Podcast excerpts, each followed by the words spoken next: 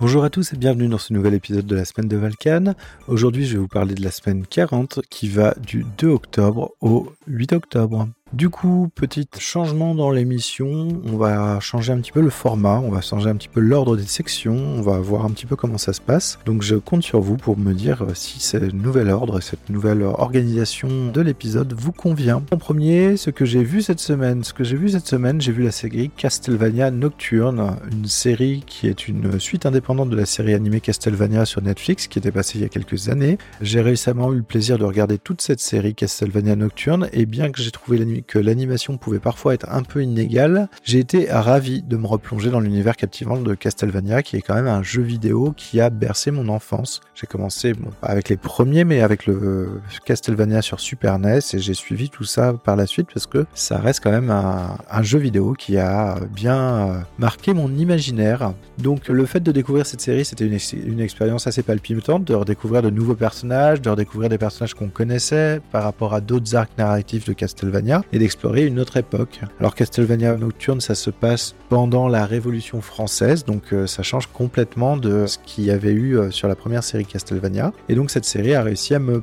replonger dans l'univers que j'adore, tout en apportant des éléments frais et des surprises inattendues. C'est une série qui, à mon avis, ravira à la fois les fans de longue date de Castlevania et les nouveaux venus dans l'univers euh, qui est riche en mystères et en, lore en fait. Hein. Le lore de Castlevania est quand même, à, même si on part sur du monstre gothique classique, on est quand même sur des choses qui sont euh, assez creusées, assez, assez touffues quand même quand on, quand on va voir ce qui se passe, donc euh, c'est assez intéressant. J'ai hâte de voir ce que l'avenir réserve à cette série, puisqu'on va voir s'il y a une suite, en tout cas c'est ce que laisse présager le dernier épisode de la saison, et je pense qu'en plus elle a vraiment le potentiel pour continuer à nous étonner. Au niveau de ce que j'ai lu cette semaine, j'ai terminé le roman Lovecraft Country. Donc Lovecraft, Lovecraft Country, pour ceux qui ne connaissent pas, c'est un super roman qui m'a marqué par sa capacité à mêler avec brio l'horreur Lovecraftienne, la lutte contre le racisme et un style d'écriture fluide et engageant. Ce roman est un tour de force en fait qui réussit à captiver le lecteur à travers une série d'histoires entrelacées, chacune offrant sa propre mélange d'horreur et de réalité. Par rapport aux différentes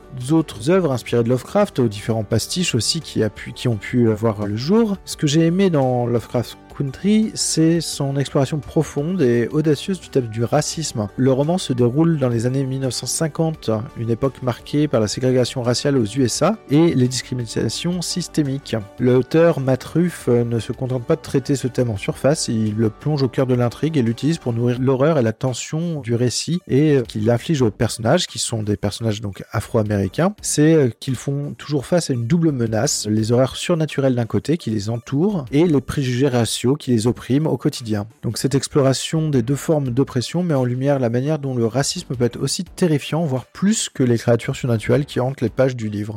J'ai aussi lu deux articles. Un premier qui est How to Plan Podcast Season sur Castos.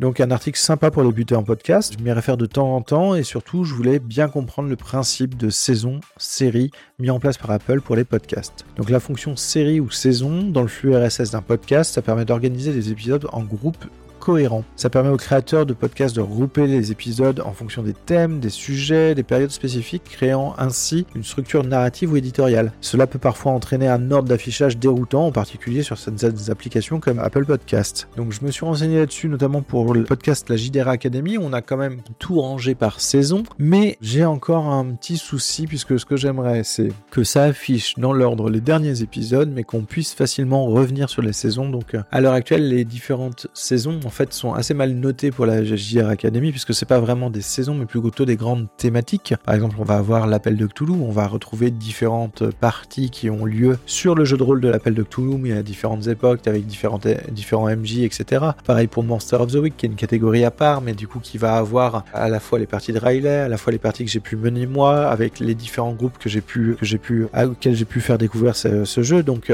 malheureusement pour la JDR Academy, la notion de saison telle que elle est pratiquée dans Apple et dans Apple Podcast ne va pas complètement correspondre. Donc euh, si vous avez des idées sur la façon dont on pourrait organiser les différents épisodes par thème tout en gardant en fait l'organisation, c'est-à-dire les derniers épisodes en avant, ça serait top. Alors on s'était dit qu'on allait peut-être mettre justement la grande thématique dans le nom de l'épisode, mais ça allait alourdir quand même beaucoup les titres. Donc euh, bah écoutez, si vous avez des choses là-dessus, euh, je suis preneur.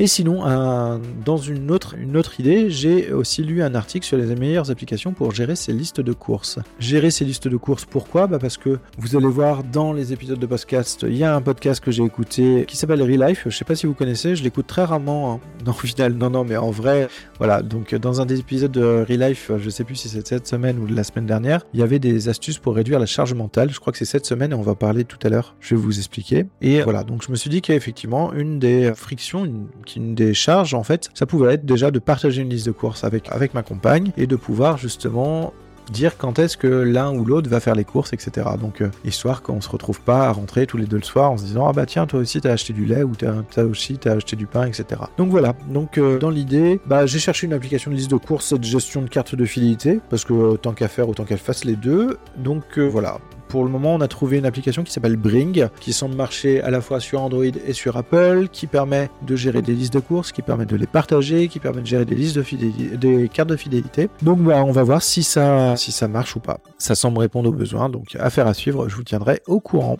Cette semaine, j'ai écouté, alors j'ai écouté un épisode de Tech Café sur l'ère de Copilot, l'ère des copilotes, on va dire plutôt. En fait, c'est un épisode de Tech Café très bon, mais qui me questionne énormément sur l'avenir de nos données personnelles et de nos données en général, ainsi que la sécurité informatique, parce qu'avec des IA intégrées dans tous les logiciels, que ce soit au niveau Windows, au niveau de Google, au niveau de Chrome, au niveau des navigateurs, bah, j'ai peur qu'on se demande encore, est-ce qu'on va encore avoir des données vraiment personnelles? Est-ce qu'on va encore vraiment avoir des données confidentielles? Si maintenant même votre navigateur est capable d'enregistrer toutes les données que vous tapez pour les envoyer sur des serveurs d'IA pour pouvoir répondre à des questions au besoin, et que on nous pousse, nous, bah, en tout cas en France, après je ne sais pas pour les autres pays francophones, mais on nous pousse en France à faire de plus en plus de démarches administratives à travers justement Internet, bah on se retrouve quand même avec une, euh, une problématique, c'est-à-dire que est-ce que je peux être sûr que ce que je dans les formulaires sur mon navigateur ne va pas être lu et réutilisé dans d'autres euh, circonstances. Alors oui, Google,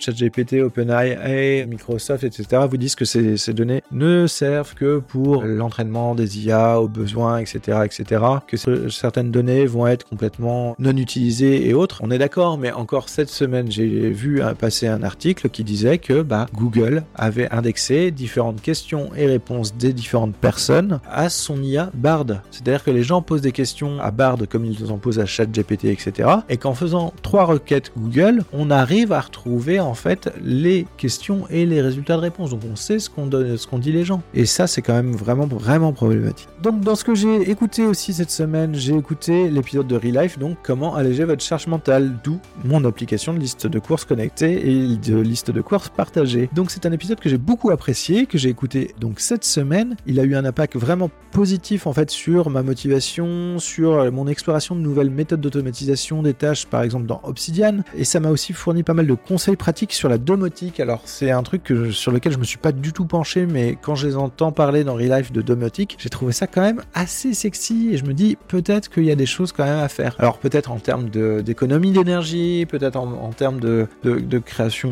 d'ambiance, etc., etc. Il y a des choses quand même à, à réfléchir. Par contre, dans cet épisode-là, quand même, c'est un épisode qui s'appelle Comment alléger votre charge mentale et j'ai regretter l'absence d'une invitée euh, féminine, en fait. Bah, parce que pour moi, la charge mentale, c'est malheureusement avant tout quelque chose qui est porté par les femmes, et je regrette un peu qu'il n'y ait pas eu quand même une invitée féminine sur le sujet. Ça m'a rappelé qu'il y a la nécessité d'inclure davantage de voix féminines dans les discussions, notamment dans les podcasts, puisque quels que soient les podcasts qu'on fait, j'ai l'impression que les femmes sont quand même sous-représentées, et c'est un peu dommage. J'ai également partagé mon avis avec Guillaume Vendée, donc euh, celui qui, qui a créé le podcast Real Life, et il partage complètement ce sentiment. Lui, pour lui aussi, il trouve que les femmes sont sous-représentées. Il aurait aimé avoir une invitée femme dans son podcast, mais malheureusement, ça n'a pas pu se faire. Donc, euh, que, bah voilà, si vous écoutez Relife, moi, j'ai suggéré à Guillaume pour enrichir un petit peu bah, d'autres logiciels, puisqu'on va parler, ils ont parlé dans leur dans Relife de logiciels qui permettent de gérer les passwords. Donc, je leur ai passé de KeePass et notamment KeePass XC, qui est un logiciel de gestionnaire de mot de passe, qui est super pratique et qui fonctionne sur Android, et aussi un plugin Obsidian qui s'appelle Excalibro pour tout ce qui est dessin de carte je vous ai parlé la semaine dernière donc d'une vidéo de Zolt qui parlait un petit peu de ses visuels, comment il les mettait en relation avec ses notes, etc. Mais bien c'est lui le papa donc du plugin Excalibro et donc il, il milite lui plutôt pour une prise de notes euh, très visuelle et un personnel knowledge management euh, très visuel aussi. Donc son second, son second cerveau est complètement visuel. C'est assez intéressant donc euh, bah c'est vraiment un plugin fait pour faire de la carte mentale. Ça y a aucun souci. Donc pour revenir à l'épisode de Real Life, bah dans l'ensemble j'ai trouvé l'épisode qui était très instructif, très motivant, tout en soulignant bah, l'importance de l'inclusion de la diversité dans les podcasts. J'ai écouté aussi Chant of Scénar, une belle histoire. C'est le podcast La photo jeu vidéo sur Inter. Donc c'est une pastille de 5 minutes qui m'a fait en général acheter beaucoup plus de jeux que je n'aurais cru. Donc Olivier Bienis, qu'on salue au passage, est très très fort pour donner envie et encore une fois le jeu dont il me parle fait énormément écho en moi. C'est un jeu qui me fait énormément de pied et je risque de craquer très bientôt. Donc euh, je vous tiendrai au courant mais ça m'a beaucoup tenté. Donc on parle de Chant of Scénar, un jeu intrigant autour du langage et du mythe de la tour de Babel qui propose des puzzles qui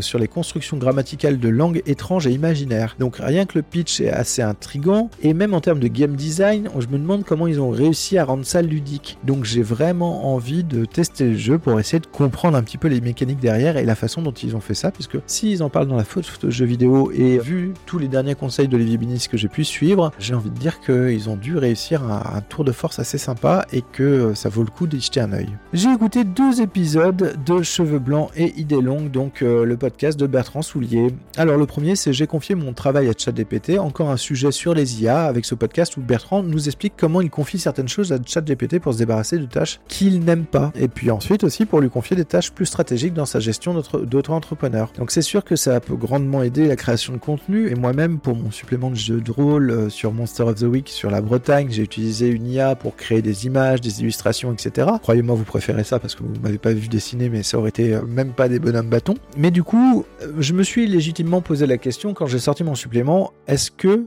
je peux vraiment demander aux gens de l'argent pour un truc dont les images ont été générées par une IA Bon, comme on est dans le milieu du JDR, j'ai tranché un petit peu, je l'ai mis en Pay What You Want, puisqu'il y a quand même 60 pages de texte qui là, pour, le coup, n'ont pas été générées par une IA, mais ont été vraiment euh, tapées à la mimine par moi-même, et donc c'est pas mal de recherches sur les légendes et les folklores bretons, pas mal de mise en forme, pas mal de, de création justement pour le jeu de rôle Monster of the Week pour pouvoir utiliser tout ça dans des parties. Mais c'est vrai que comme toute la partie graphique a été générée par des IA, bah j'ai un peu du mal à faire payer ça euh, en direct, puisque pour moi il y a beaucoup de contenus qui sont générés par des IA sur des données qui sont aspirées sans aucune éthique un peu partout sur Internet. Il y a des gros problèmes de copyright, des gros problèmes de droit d'auteur, euh, ça c'est toujours le cas. Et donc euh, voilà, c'est autant je me dis bah voilà pourquoi pas proposer ça en pay what you want si les gens aiment bah qu'ils me donnent quelques euros et puis euh, ça sera très bien ça me paiera un café. Et si ça rencontre vraiment un succès fou bah là est-ce que ça vaut pas le coup de faire un crowdfunding un financement participatif pour justement bah se dire on va sortir une version imprimée peut-être avec une couverture dure et du coup embaucher un vrai illustrateur pour faire ça. Voilà c'est un peu ma démarche là-dessus. Donc euh,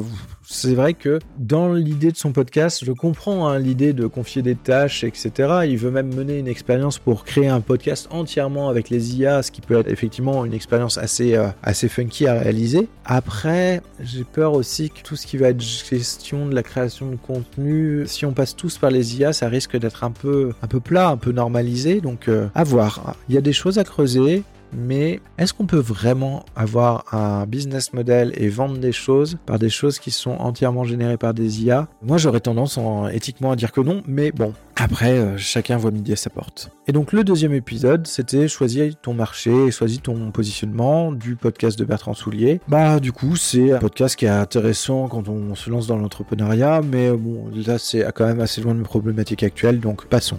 Alors maintenant, un peu les projets professionnels et personnels. Cette semaine, j'ai travaillé sur plusieurs choses. J'ai travaillé déjà, j'ai continué à remplir la JDR Academy Universe. Donc c'est-à-dire que je fais des petites annonces à la JDR Academy sur Discord. Si vous aimez l'humour un peu absurde, un peu étrange, un peu noir, si vous connaissez un peu euh, Bienvenue à Val-Nuit ou Welcome to Night Vale en anglais, si vous aimez les Monty Python et ce genre de choses, franchement, passez sur le Discord de la JDR Academy du lundi au vendredi. Il y a une annonce par jour qui raconte des choses. Si vous vous faites un peu le lien entre les différentes annonces, vous allez retrouver des éléments qui se font écho et qui se répondent. Donc euh, bah, n'hésitez pas au moins à me dire ce que vous en pensez. Et puis nous, on verra du côté de la JDR Academy comment on va exploiter ça. Peut-être dans un univers de jeu de rôle, peut-être en rajoutant des euh, épisodes spéciaux de podcast, ce genre de choses. En tout cas, voilà, pour le moment, ça avance et c'est assez euh, plaisant et assez fun de faire tout ça. J'ai aussi commencé à travailler sur un scénario de jeu de rôle pour du jeu de rôle horreur sur le mystère de Camar Daban. Camar Daban qui était un des mystères qu'on avait vu la semaine semaine dernière dans un des podcasts que j'avais écouté où on racontait un fait divers qui permettait, enfin qui euh, racontait l'histoire d'un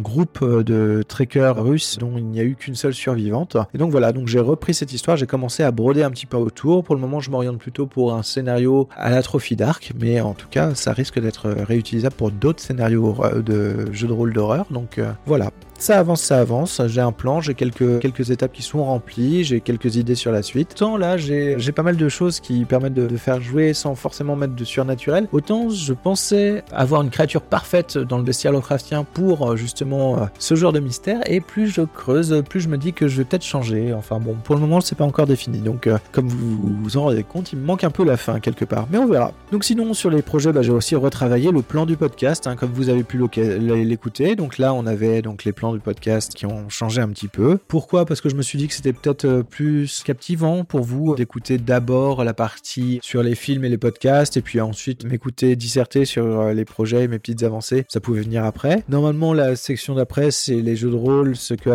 à quoi j'ai joué, etc. Malheureusement, cette semaine, je n'ai pas encore joué, j'ai pas encore pris le temps de jouer à des choses. Donc euh, voilà, c'est un peu dommage, mais bon, c'est pas grave. Et donc sinon, on arrive sur une nouvelle section qui est la section un peu remerciement, interaction avec vous, auditeur de la semaine de Valkan. Donc déjà, je tenais à saluer FR, donc euh, FR qui m'a laissé un très très gentil commentaire sur Mastodon. Et donc euh, je tenais à te dire bah merci pour ce super retour sur la semaine de Valkan, c'est vraiment cool. Et même si ça fait un petit moment que tu n'as pas sorti ton d'épisode à ton podcast, je trouve que c'est une super idée pour toi de le reprendre. D'ailleurs, je suis sûr que beaucoup de gens aimeraient t'entendre tes connaissances sur Obsidian et sur la prise de notes parce qu'on a pu en discuter pas mal sur Mastodon et donc euh, bah je trouve que tu as beaucoup de choses à partager là-dessus et moi-même je serai un de tes premiers auditeurs. Donc fonce, partage ton savoir, tes idées, ta passion et je te promets que je serai le premier à t'écouter. Donc à très bientôt. Et je tenais aussi à remercier Guillaume Vendée. Un immense merci pour ton soutien et ta générosité envers mon podcast parce que savoir que tu parles régulièrement de mon podcast dans Relife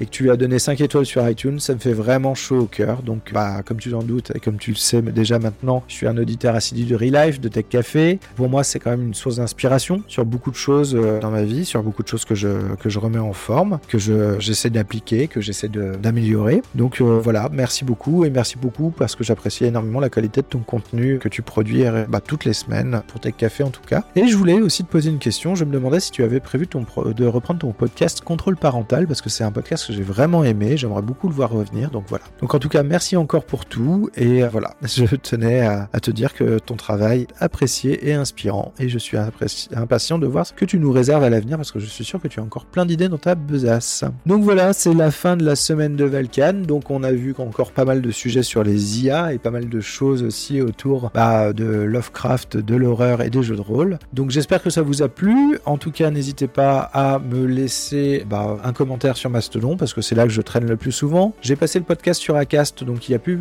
vraiment possibilité de mettre des commentaires sur Spotify, mais euh, n'hésitez pas. En tout cas, si vous voulez mettre des commentaires, des notes, etc., n'hésitez pas. J'essaie de regarder régulièrement un petit peu les différentes plateformes diffusion de podcasts pour voir si j'ai des commentaires et autres. Donc il est possible, bah, comme le commentaire de Guillaume qui est arrivé en juin, il est possible que ça mette un petit peu de temps avant que je prenne le commentaire et que j'y réponde, surtout qu'avant en fait il n'y avait pas vraiment de section pour les remerciements. Mais bon, n'hésitez pas à me contacter, ça me fait toujours plaisir. Et puis on se revoit la semaine prochaine pour la semaine 41. J'espère que j'aurai encore plein de médias à vous partager. En tout cas, merci à vous et à la semaine prochaine. Mais bon, n'hésitez pas à me contacter, ça me fait toujours plaisir. Et puis on se revoit la semaine prochaine pour la semaine 41. J'espère que j'aurai encore plein de médias à vous partager. En tout cas, merci à vous et à la semaine prochaine.